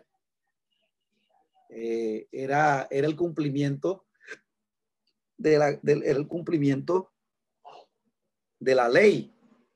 Pero entonces la mayoría de judíos, al no hacer esa transición, cuando mirar el cumplimiento, se colocaron en opositores. Por eso uno de los primeros opositores que nosotros van a, vamos a tener son, son los mismos cristianos. Por ejemplo, en este momento que hay una visión de la unidad, donde Dios, donde Dios quiere llevar a la iglesia a que siga el derrotero bíblico, entre otras cosas, porque en el cielo no vamos a entrar desunidos, sino dice la escritura, ¿verdad? Eh, porque es que eh, eh, la, la, Biblia tiene un modelo y la iglesia en este tiempo no se está llevando conforme a ese modelo porque los concilios nos dividieron. Y eso es, un, eso es una realidad, que un concilio, de hecho, hay un, hay concilio, este, un, un hermano que estudia con nosotros aquí, está en otro concilio. Entonces le dijo, pastor, lo que pasa es que yo estoy yendo a estudiar ahí en Centro de Formación El Godel, eh, que se está dando. Entonces él dijo, no nosotros aquí el único, el único instituto público que aceptamos aquí es el de que nosotros damos acá. No aceptamos más de ningún, más ninguno de otro lado. Entonces fíjense que hay como una especie de, de, de jactancia de quién es más. Entonces, de pronto un concilio, no es que esté mal, sino, pero siempre y cuando esté unido al resto del cuerpo. Pero el problema es que ya cuando el concilio crece, entonces se crea autosuficiente para estar solo. Y lo que es peor, entonces el, el, otro concilio, no, ya yo estoy solo, entonces yo voy a armar mi unidad también. Entonces, de esa manera, el cuerpo se, lo, por eso la Biblia habla de los mutiladores del cuerpo. Entonces, son aquellas personas que este, eh, ya como ya se creen, están crecidos y quieren estar solos, entonces ya eh, se alejan del cuerpo. No ven la necesidad, está unido al cuerpo. Entonces, eh, se volvió aquí como una especie de, porque siempre y cuando los judíos no se le habían salido las almas que estaban en la sinagoga y se le habían venido para los apóstoles, ahí no había habido problema. Pero el problema es cuando las personas que estaban enseñadas, siendo enseñadas por la ley de Moisés o por la tradición, conocieron la verdad y se vinieron para Pablo y Bernabé, ahí es donde entró el conflicto. Entonces, pero cuando los judíos, versículo 5, y los gentiles, juntamente con los gobernantes, se lanzaron a enfrentarlos y a apedrearlos. Habiendo sabido, huyeron a Listra y Derbe, ciudades de Licoania, en toda la región circunvecina. Entonces, fíjense que ellos de aquí de, de Iconio huyen a Listra y después a Derbe. Después de todo ahí la persecución, que, se le, que tienen ellos allí. Entonces ellos por causa de esa persecución huyan a Listra y a Derbe. Fíjense que eh, la importancia de la persecución, ¿verdad? Que la persecución hace que el evangelio lo que hace que se expanda más. No sabemos, ¿verdad? Eh, si ellos no hubiesen tenido una persecución allí en Iconio, quizás no van a Listra toda esta eh, eran colonias, amado hermano. Listra era una colonia romana. Eh, se dice que de aquí, de Listra, sí, más o menos de este territorio era, era la, la ciudad natal de Timoteo. hay una cierta inducción, pero hay como una cierta idea de que eh, este Timoteo fuera de este sector. Entonces esta colonia romana, ¿verdad? Llamada Listra, fue fundada por Augusto en el 426, en el 26 antes de Cristo, el emperador Augusto, y eh, vivía mucha gente gentil aquí.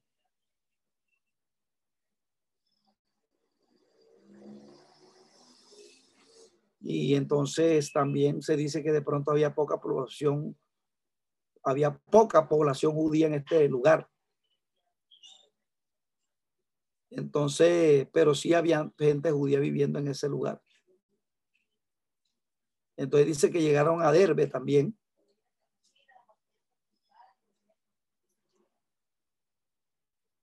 Dice que esta ciudad estaba a unos 90 kilómetros al este de Lista.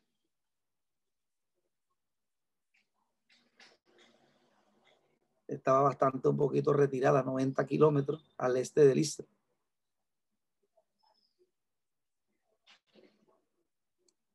Entonces dice que eran ciudades licuánicas.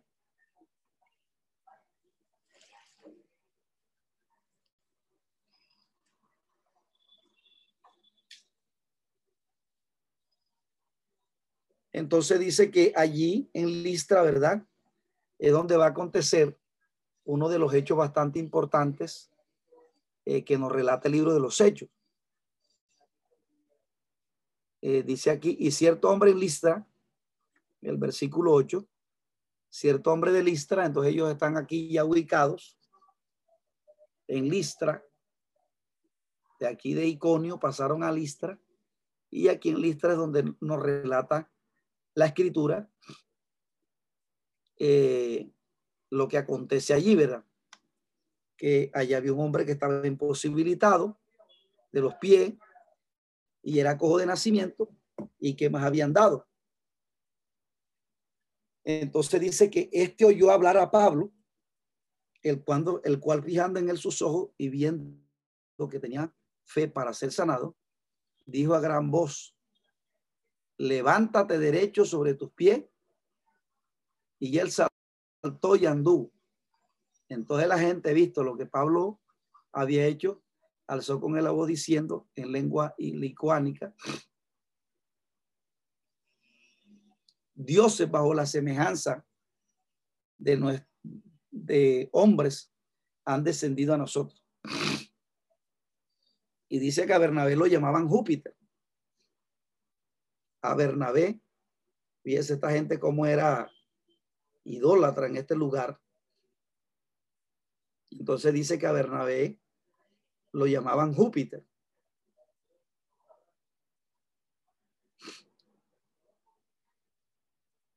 A Bernabé lo llamaban Júpiter y ya Pablo lo llamaban Mercurio, porque este era el que llevaba la palabra.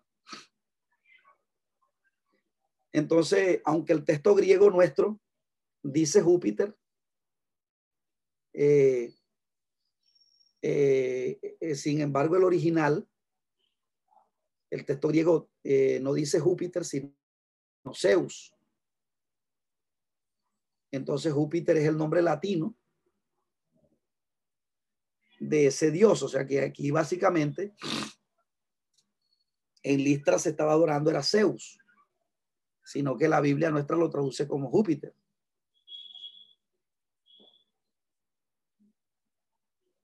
Pero realmente este era Zeus.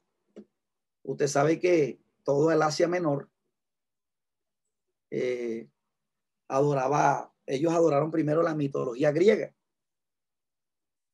Entonces los, los griegos eran caracterizados por esa mitología y había una cantidad de, de dioses en ese lugar, lo que se le consideraba como, como, como politeísmo.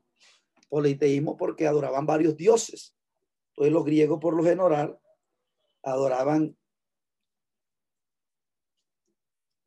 a Zeus, adoraban a Poseidón, a Hades y a todas estas deidades paganas, los, los pero, pero era pura mitología.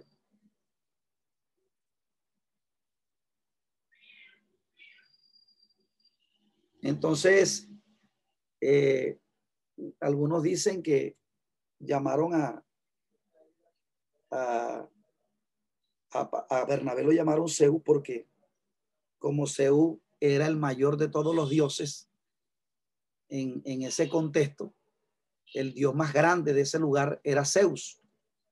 Entonces por eso ellos eh, eh, dijeron que Bernabé era Zeus y que Pablo era Mercurio.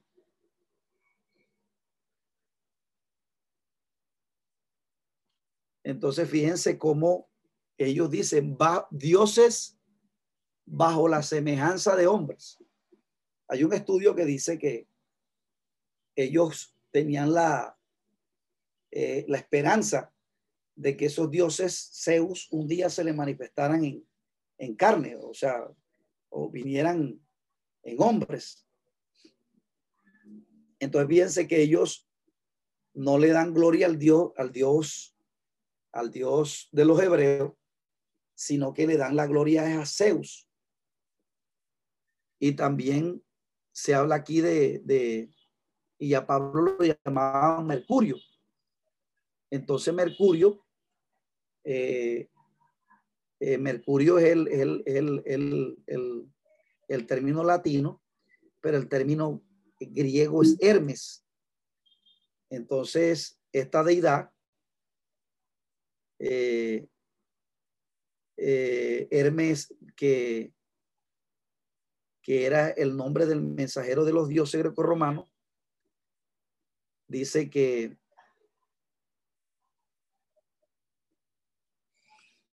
el, en el texto original eh, este Mercurio es Hermes y Hermes era el nombre del mensajero de los dioses greco-romanos. Entonces, como Pablo era el que llevaba la palabra, o la predicación del mensaje, lo asociaron con Hermes.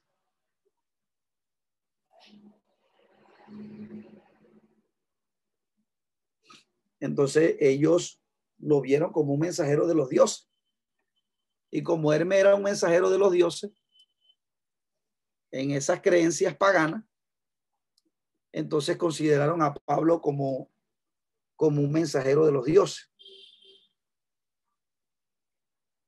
Entonces dice la escritura que, que, mire lo que dicen ellos, dioses bajo la semejanza de hombres han descendido a nosotros. Y a Bernabé llamaban Júpiter y a Pablo Mercurio, porque este era el que llevaba la palabra.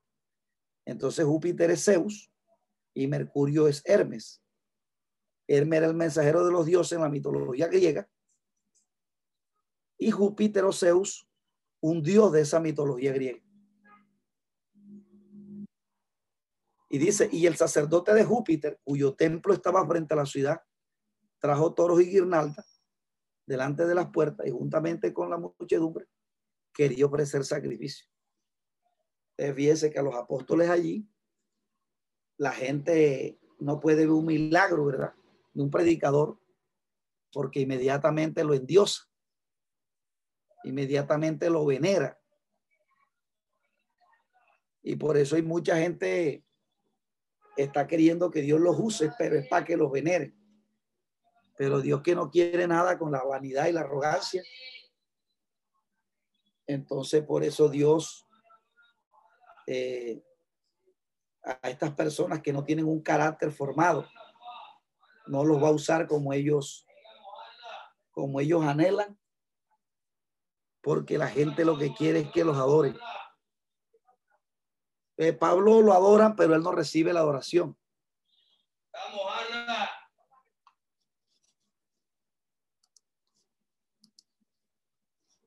Entonces Pablo allí no recibe la adoración. Y dice la escritura eh, dice que arrancaron sus ropas y se lanzaron entre la multitud dando voces, diciendo, varones, porque hacéis esto. Nosotros también somos hombres que anunciamos que de esta vanidad de convirtáis al Dios vivo, que hizo el cielo y la tierra, el mar y todo lo que en el hay. Ojo a esto. o va esto, mis amados hermanos, que es importante en el libro de los Hechos, porque Dios tiene dos maneras de mostrársela al hombre. Número uno, por las escrituras. Número dos, por la creación. La creación es una manera, amados hermanos, de Dios darse a conocer a la humanidad. Por eso Romano dice que, la, que las cosas invisibles de él, en Romanos 1, 19, dice que su eterno poder y deidad se hacen claramente visibles, siendo entendido por medio de las cosas hechas. O sea que lo que está hecho es el cosmos, el mundo, el tiempo y espacio donde nosotros habitamos. Entonces, el tiempo y el espacio o la creación, eso se llama en teología el argumento cosmológico, cuando se da a conocer a Dios a través de la creación. Entonces, Pablo utiliza aquí un argumento cosmológico para diferenciar el Dios de los hebreos con el Dios de la mitología griega.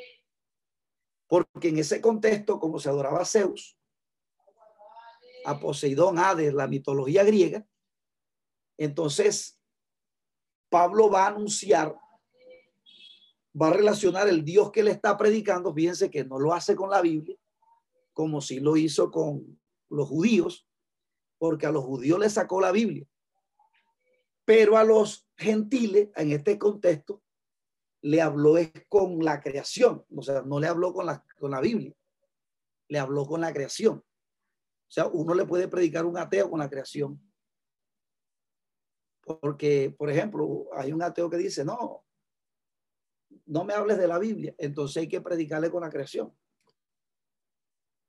¿Verdad? Porque la creación o bueno, la misma creación, porque esa gente así terca no, ni le puede predicar, a menos la que, ellos tengan un, una calamidad, como en estos días que había un señor que, que le dio un esquemia cerebral y el varón era conocido de todos en el centro y los médicos no daban esperanza de vida. Y, y el varón siempre había hablado conmigo, ha debatido que no, que, que él, porque él cree en Buda. Entonces él cree en el ateísmo, en, la, en, el, en, el, en el panteísmo, o el Dios ese que se llama ahora y que el Dios de Espinosa. Entonces, cuando él se enteró de que este muchacho le dio esta esquemia, que ya el médico dijo que, que ya no había esperanza, que, que él iba a quedar sin consciente para toda la vida y que esperaran la muerte. Esto le preocupó mucho. Entonces un día llamó a la esposa, él mismo llamó a la esposa y le dijo, por ahí te va a llamar Orlando, un hermano que va a orar por Iván. O sea, él mismo llamó a, a la esposa de Iván para que yo orara por él. Entonces, fíjense que así son ellos en el momento de la angustia. Este, ellos es donde uno puede presentarles al Señor que sana, que liberta y que saca del problema el hombre.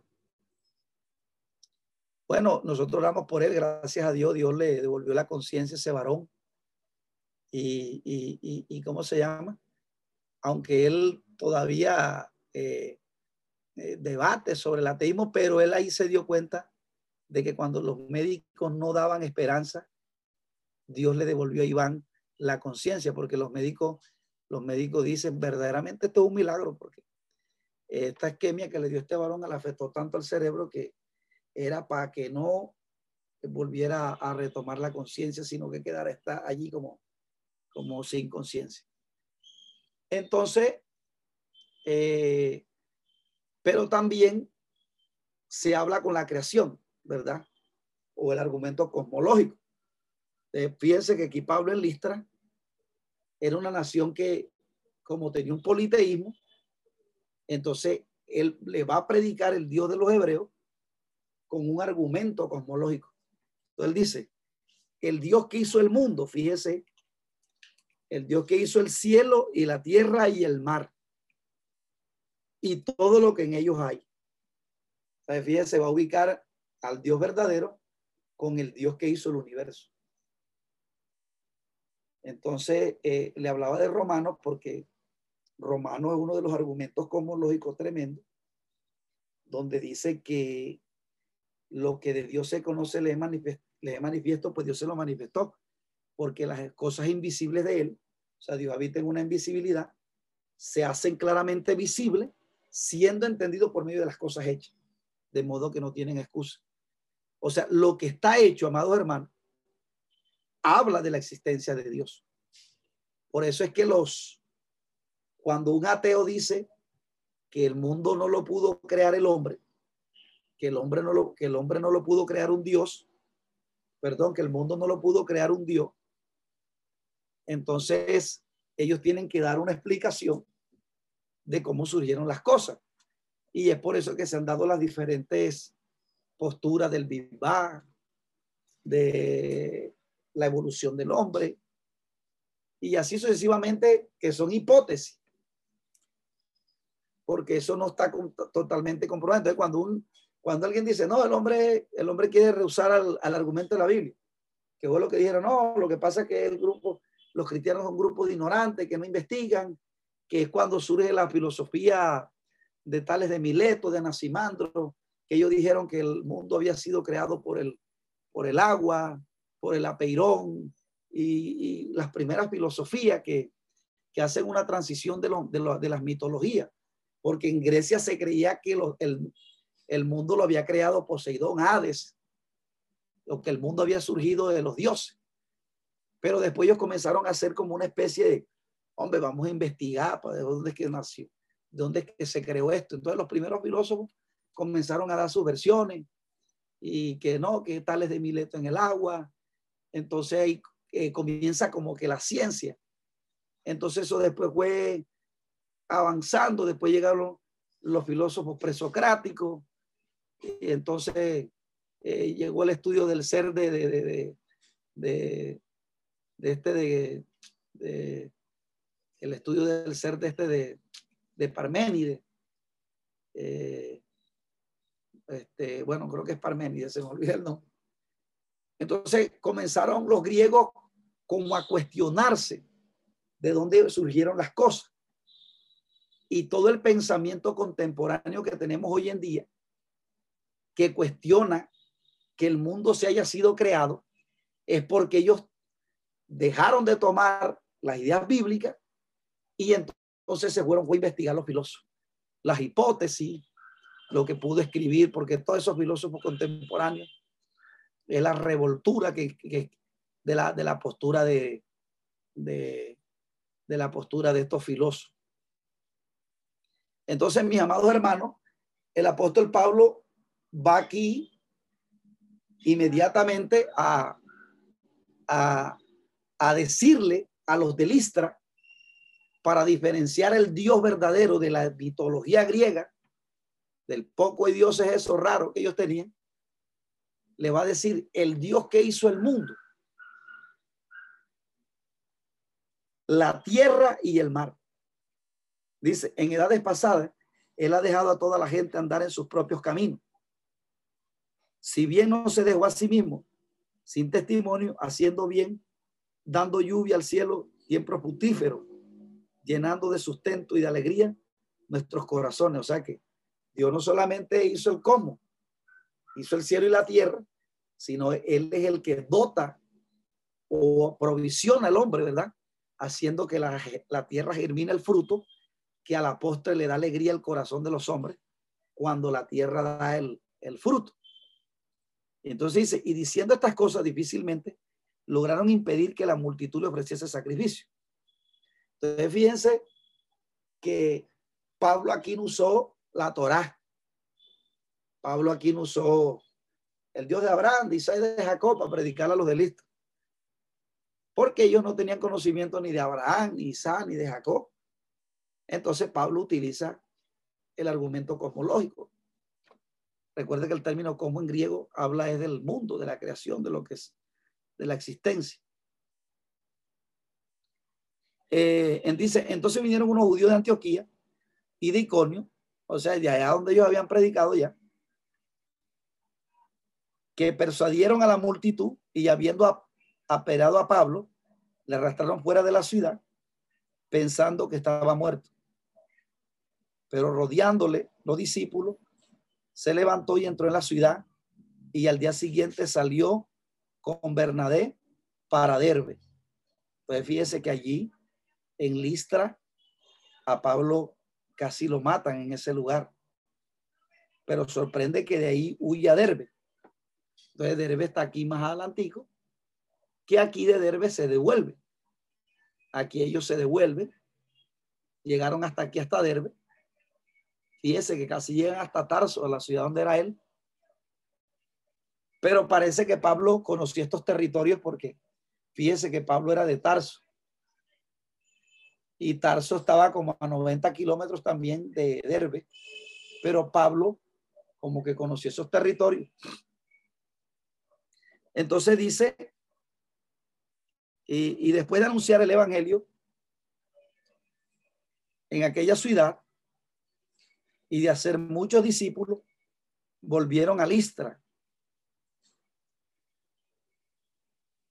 a Iconio y Antioquía. Entonces ellos aquí, de Derbe se devuelven, llegan aquí a Listra de nuevo, llegan a Iconio, y después dice que llegaron aquí a Antioquía o sea, Antioquía de Pisidia, no Antioquía de Siria. Este es aquí Antioquía de Antioquía y dice, confirmando, entonces ellos se devolvieron a como confirmar los ánimos de los discípulos, eh, dice, eh, confirmando los ánimos, los ánimos de los discípulos, exhortándole a que permaneciesen en la fe y diciéndole, es necesario que de muchas tribulaciones entremos en el reino de Dios y constituyeron ancianos en cada iglesia y habían dorado con ayuno, los encomendaron al Señor en quien habían creído. Entonces e, ellos se devuelven, se devuelven eh, otra vez predicándole a los hermanos a que permaneciese, porque como Pablo había sido operado en Listra, había vivido una fuerte tribulación allí, esto fue de vivo conocimiento de todos. Entonces, Pablo confirmó, ¿eh? ¿verdad? Volvió confirmando los ánimos de ellos para que permaneciesen en, en la palabra del Señor, a que no echaran para atrás. Eh, en el momento que ellos fueran atacados también como él. Entonces, fíjense que el carácter que tenía este hombre para eh, instruir Después dice, fíjese que se devuelven, llegan aquí a Antioquía de Pisidia, pues aquí van bajando por aquí.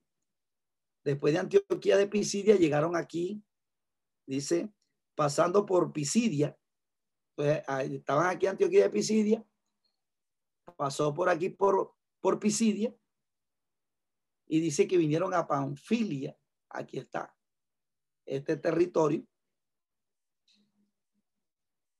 Panfilia, y habiendo predicado la palabra en Perge,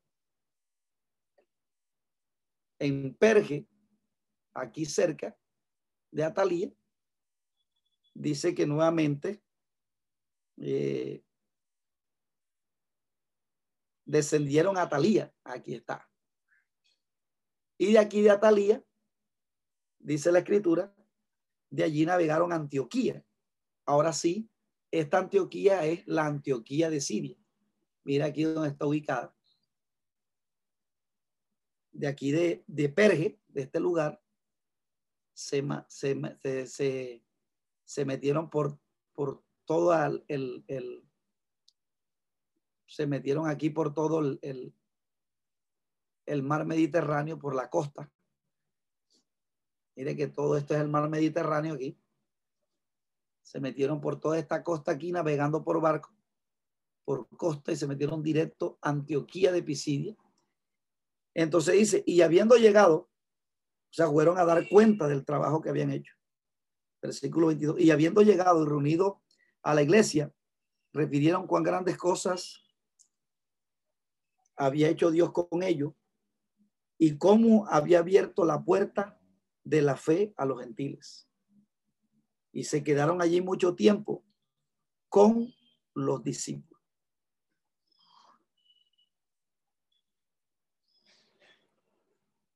El capítulo 15 habla del, de la estadía del concilio en Jerusalén, pero bueno, ya eso lo hablamos en la próxima clase.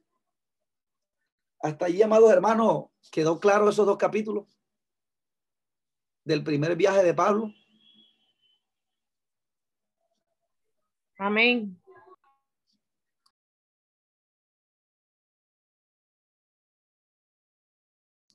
va de aquí,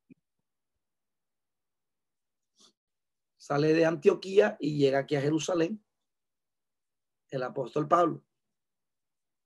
Y desde, desde aquí nuevamente se tratan unos asuntos que los vamos a ver en la próxima clase.